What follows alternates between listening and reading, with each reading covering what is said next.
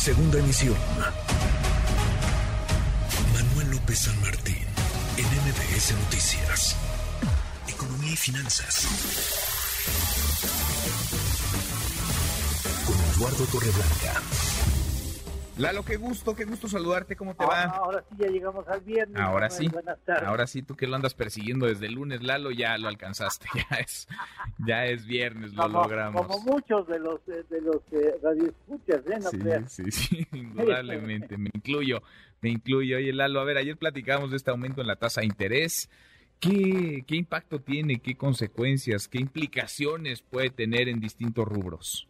Sí, es una decisión importante del Banco Central Mexicano porque el aumento de medio punto porcentual en la tasa de interés de referencia eh, se desacopla, digamos, no hace lo mismo que la Fed hizo una semana previa, sino aplica un incremento mayor tratando de bajar más rápidamente la inflación que está en México. Tiene consecuencias positivas y negativas. Las positivas, pues indudablemente podemos pensar que la medicina traerá como consecuencia una menor inflación, cosa que conviene a todas las mesas mexicanas. Las positivas, un peso fuerte, un peso fuerte que atraerá inversiones financieras que buscan atractivas tasas de interés. Y aquí estamos hablando de más de seis puntos porcentuales por lo menos de diferencia entre las tasas de la deuda mexicana con respecto a la deuda que ofrece la Unión, eh, eh, la Unión Americana. Las negativas aletargará la economía porque en- encarece un eh, producto básico en cualquier economía como es el costo del dinero. Aumenta también el costo de la deuda del gobierno mexicano y de empresas productivas del Estado como Pemex y la CFE porque aunque tienen distintos niveles de impacto, pues la deuda del gobierno federal no es una sola contratación, sino son varios tramos de crédito. Tendríamos que ver y revisar cada uno de ellos.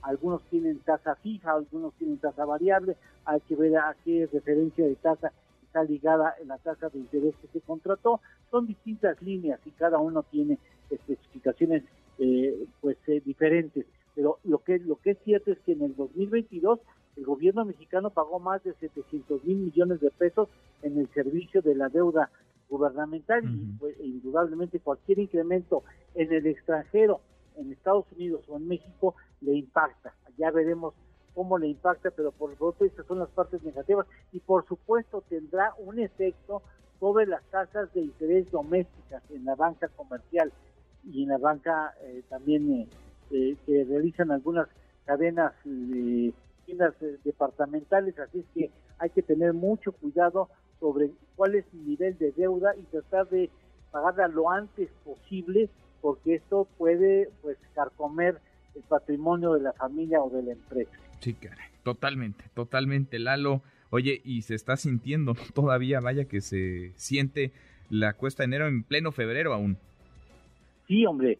No, bueno, es que no fue pequeño ¿eh? el cambio que experimentamos en enero y por esa razón pues era lógico que hubiera un- una tasa de inflación como la que eh, informó el INEGI. Yo creo que ahí está también la, la, la consecuencia de una serie de cambios importantes que tiene que absorber la economía. Por eso el aumento inflacional. sin duda. Lalo, ¿tenemos, ¿tenemos postre? Claro que sí, una buena noticia en enero, los salarios nominales en nuestro país mostraron un incremento promedio de 11.23% en las empresas privadas, el más alto desde hace 22 años. Una buena, una buena entre varias medio malas y bastante malas. Otras, ¿tenemos postre? Ahí está el postre. Ahí está el postre. Gracias, Lalo, abrazo grande. Gracias. Ahora sí, ya no les digo que buen fin de semana porque ya se los decíamos ayer. Exactamente, desde ayer arrancó para ti, por lo menos. Sí, Acá nos es. escuchamos el lunes. Gracias, Hasta Lalo. luego, Manuel. Gracias. Es Eduardo, Eduardo Torreblanca. Redes sociales para que siga en contacto: Twitter, Facebook y TikTok. M. López San Martín.